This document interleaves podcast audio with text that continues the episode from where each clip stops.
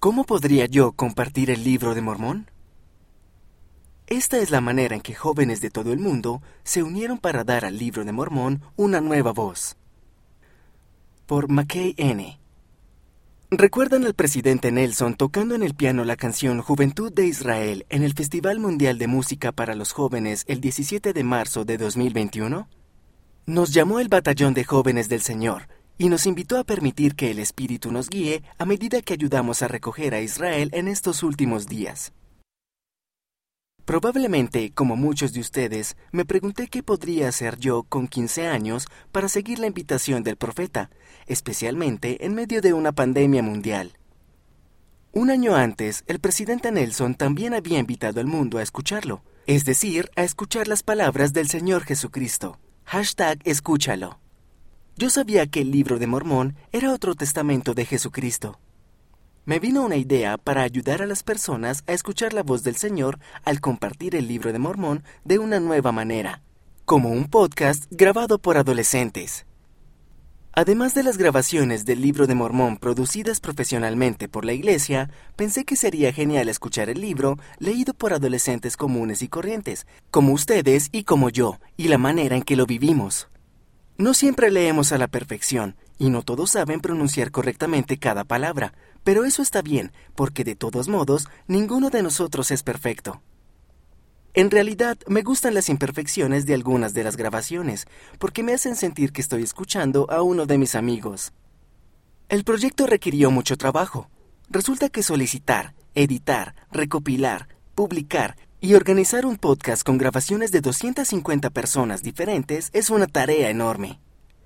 El resultado es una grabación del texto completo del libro de Mormón con lectores de 15 estados de Estados Unidos y 10 países de todo el mundo.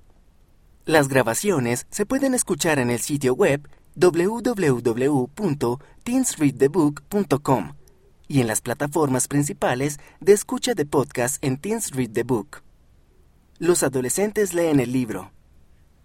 Me encanta escuchar la variedad de voces y acentos de los jóvenes que enviaron grabaciones. Sabiendo que sus voces se escucharían en todo el mundo, muchos lectores trabajaron arduamente para que sus grabaciones quedaran impecables.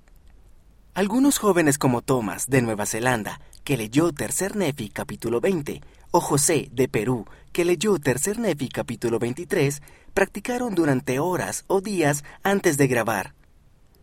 Un grupo de 10 jóvenes de Corea del Sur afrontaron el desafío de que el inglés no era su lengua materna. La solución que encontraron fue trabajar juntos y cada uno grabó algunos versículos que luego juntaron y formaron lo que llegó a ser, segundo Nefi, capítulos 28 y 29. Cuando comencé el proyecto, mi meta era ayudar a las personas a sentir el Espíritu y a acercarse más a Jesucristo.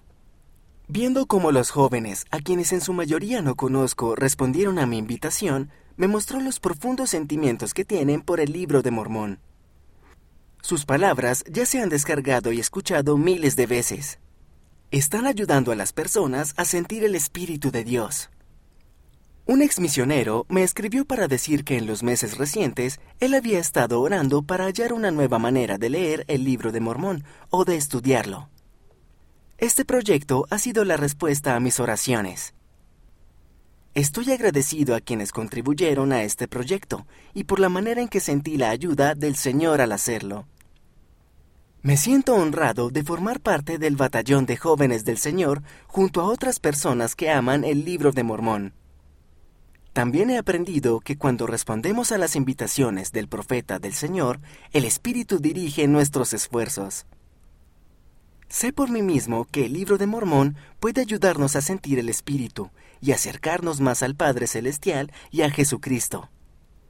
Algunos de los momentos más felices de mi vida han ocurrido cuando he leído el libro de Mormón de manera constante.